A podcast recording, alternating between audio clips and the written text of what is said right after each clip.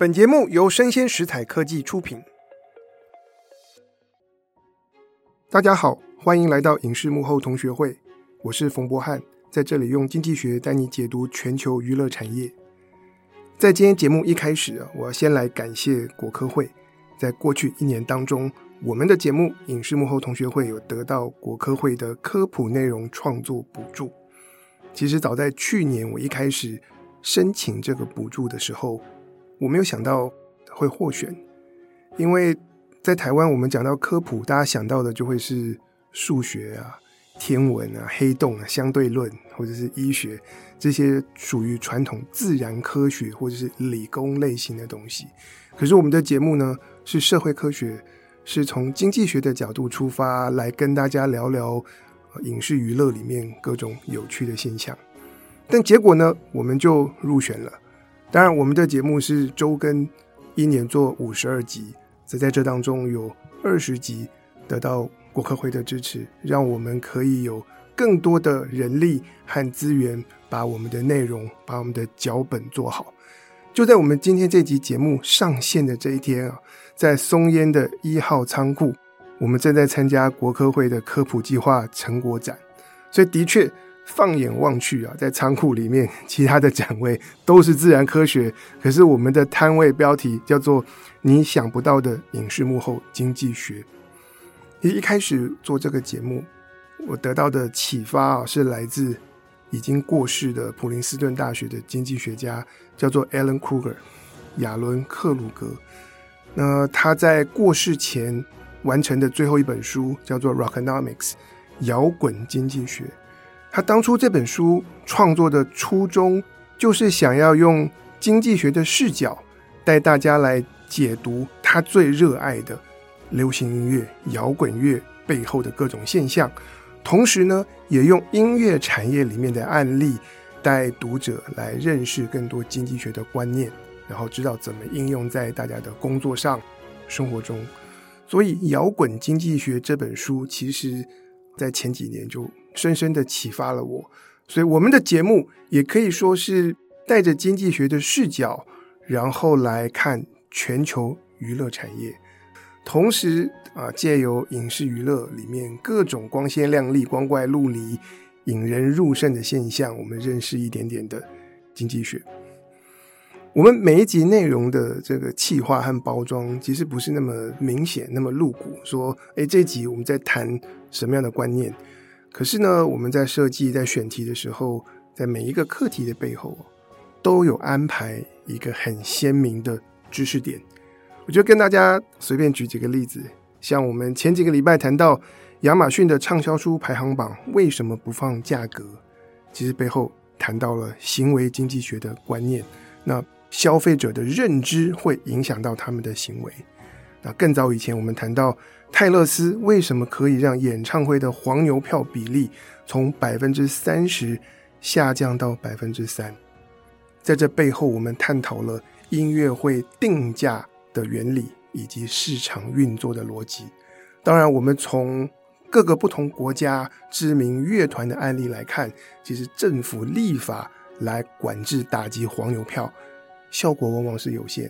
可是，市场需要能够找到自己的出路，透过市场的这个机制来降低黄牛获利的机会。然后我们也谈了为什么 TikTok 上面的素人创作者能夺下格莱美奖，又走上坎城红毯，这背后涉及到 TikTok 的演算法，而这个演算法回应了我们在行销的文献里面很热门而且很重要的一个课题，叫做 Product Discovery。我们如何在海量的内容当中，帮助那些有穿透力的优质的内容可以被消费者发现？我们也聊过好莱坞制作人兄达 Rhimes 如何用 Twitter 来创造电视剧的收视狂潮，这背后其实结合了一个很重要的观念：娱乐对很多人来讲，创造的是社交功能，大家在乎的是共同经验。因此，我们就可以结合赛局理论的分析来思考，行销人或者是影视的制作人如何借力使力。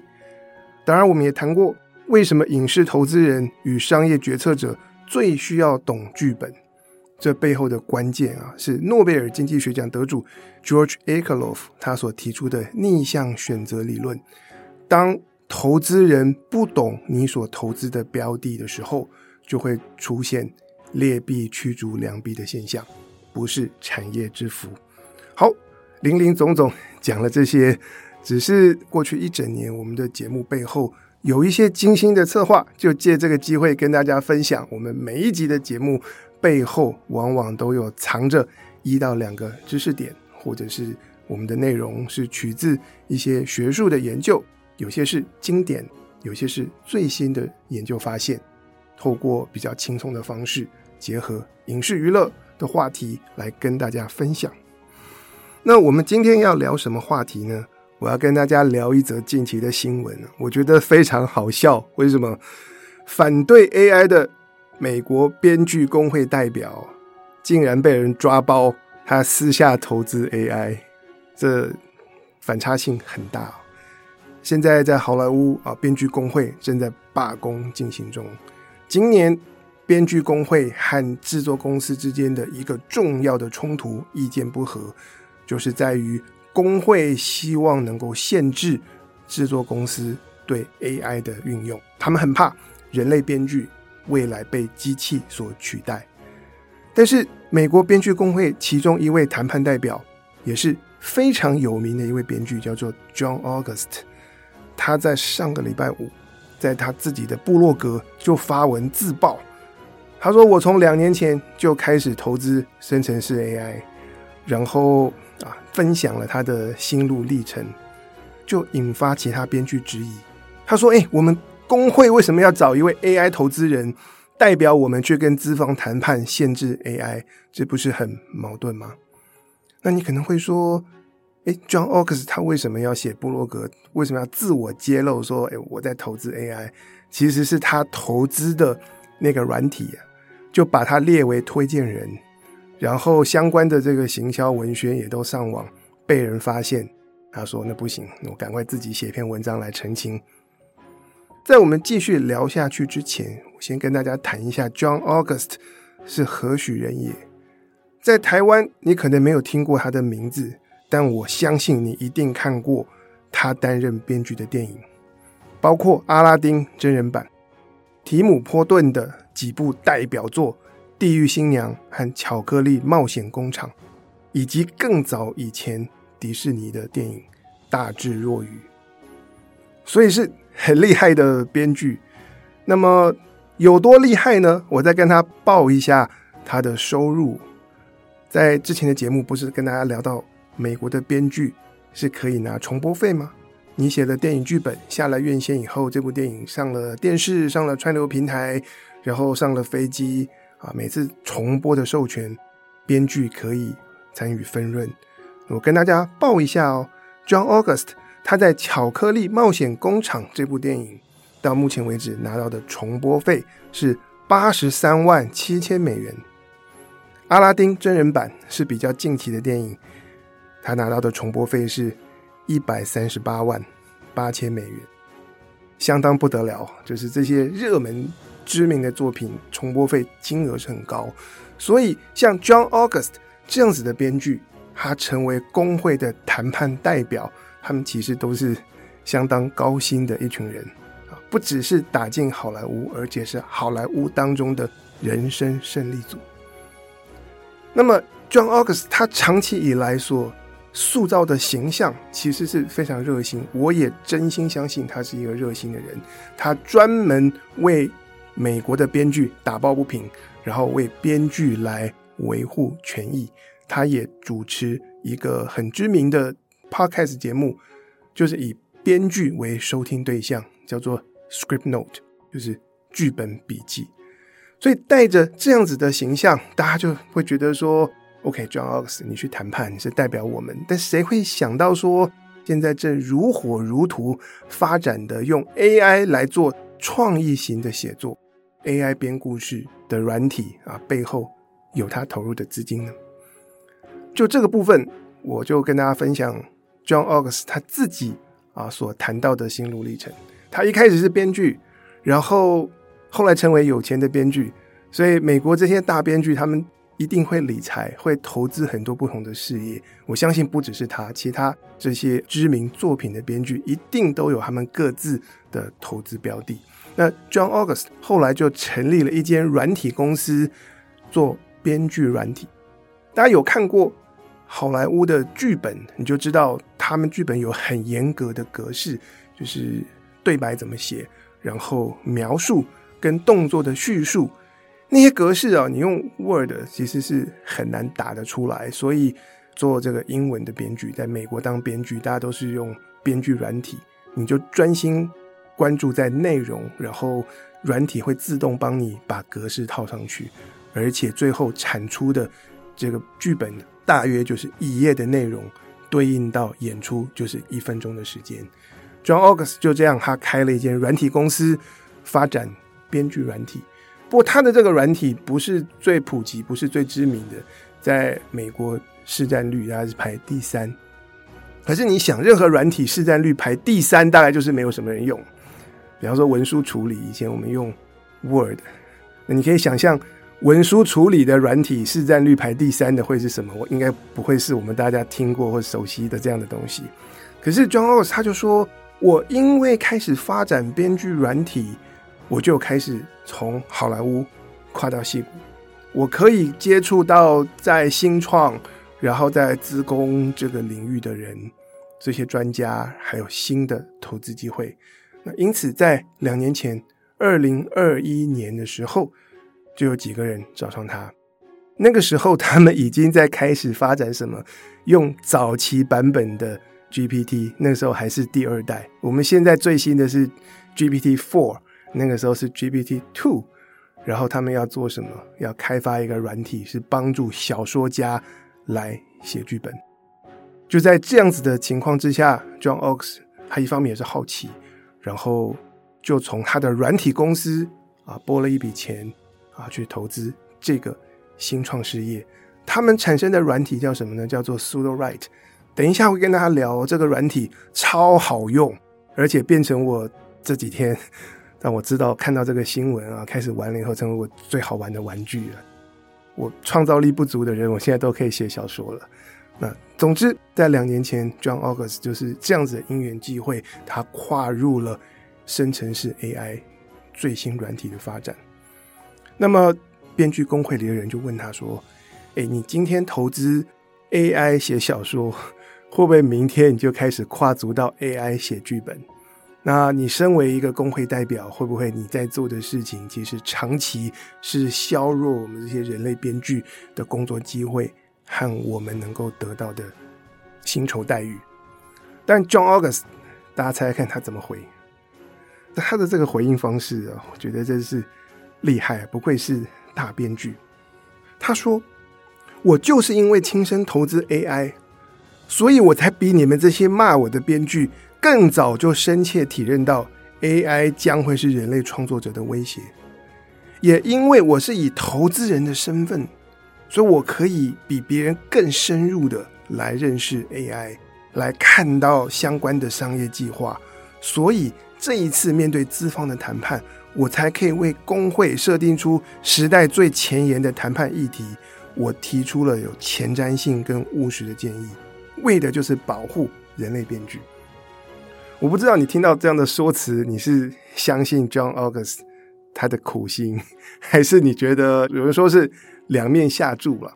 那如果工会获胜，那不错；那如果工会败阵啊，以后的这些制作公司大量的运用 AI 来辅助创作，就像我们之前谈到这种刑侦剧啊、律政剧，可能百分之八十的编剧工作可以由 AI 来做，人类呢负责 polish，就负责改稿跟润稿。我不知道大家怎么看他的说辞，但是等一下我们会谈到，我自己是支持 John August，我觉得他的论述是站得住脚的。等一下会跟大家说明。但不管你相信他的说法还是不相信，有一点我们大家应该都会有共识，就是 AI 的时代来了，生成式的 AI 无论如何发展都势不可挡。因此，我们每一个个人啊，去学习如何善用这些 AI 工具，才是个人安身立命之道。我们现在就来谈谈 John August 他投资的这个软体，叫做 Sudowrite，S U D O W R I T E。其实 John August 他不是这家公司的老板，他真的只是很小的插花的一个投资人。那 Sudowrite 创办人是两位蛮有名的创业家啊，一位是 Amit Gupta，另外一位是 James Yu。这个软体呢，它自诩为作家好伙伴，功能定位非常直白，叫做文字领域的 Photoshop。可以做什么？他们主打用来写小说跟写散文。它可以帮助你写初稿、润稿，同时提供词句代换的建议。关于这个软体为什么叫这个名字 Sudowrite，其实有一些不同的说法。不过我自己的诠释啊，S-U-D-O 这个字的发音跟另外一个字很像，P-S-E-U-D-O，Sudo，意思是什么呢？叫做假的，或者是伪伪装的伪。比方说英文字 pseudonym 前面的字首也是 sudo，指的是什么？笔名。你的笔名不是你的本名，它是一个假的名字。那么这个 AI 创作的软体叫做 Sudowrite，我觉得它也是带着一点的诙谐跟幽默。当你用 AI 来写故事的时候，你不是真的在写作，这是一个伪写作，这是一个假的写作。但是用这个软体好不好用呢？我自己亲自去测试，目前这个软体还是 work in progress，就是还在开发中，所以很多功能都是免费的。所以当我们上去玩的时候，我们再帮他 debug，然后我们再为他贡献，让他能够继续就是改良这个软体。当我连进 Sudowrite 啊，我会看到一个，比方说类似像是 Word，就是有一个一页的白纸，然后你可以在上面打字，可以在上面写作。当你写了够多的字之后，你就可以开始邀请 AI 加入，然后它帮你接续后面的这个故事或者是文章的发展。所以它有个功能叫做 Write，就是你下指令叫 AI 帮你继续写下去。所以我就写了一个开头，比方说啊，我今天早上玩的，我写了我有两只猫，一只叫 Andy，一只叫 Joy，然后他们喜欢打架，然后每次在我的床上打的都是那个猫毛满天飞。我写了这样的一个开头，再点 Write。这个软体 AI 就会自动帮我产生这个故事接下去的走向，然后他们一次会产生两个版本，然后可以给我选。如果不喜欢的话，可以叫他们重新生成。那他们产生的话，那两个猫打架不只是打架，描述他们的动作，两只猫还会碎碎念，然后还互相校正，它是有对白的，它就可以帮你接续下去。然后 AI 写出来的东西呢，他们会放在长得像卡片一样的。一页一页的这个资料，我们可以自己决定 AI 写的哪些段落要插入到我们的文档中的哪两段之间，然后加进去之后，我可以来回的修改，就我可以修改 AI 写的文字，然后我也可以去直接自己接续的往下写，然后我可以把游标停到任何的地方，请 AI 从那个地方出发，开始帮我往下生成新的内容。啊，每一次 AI 都会提供。两个版本，然后我们来做选择。当然，我也可以圈出来说，哎，这些段落请 AI rewrite。反正我已经写了猫怎么打架，然后其中我们叫 Andy 这只猫，它喜欢躺着打架，然后用很小的这个幅度来出拳。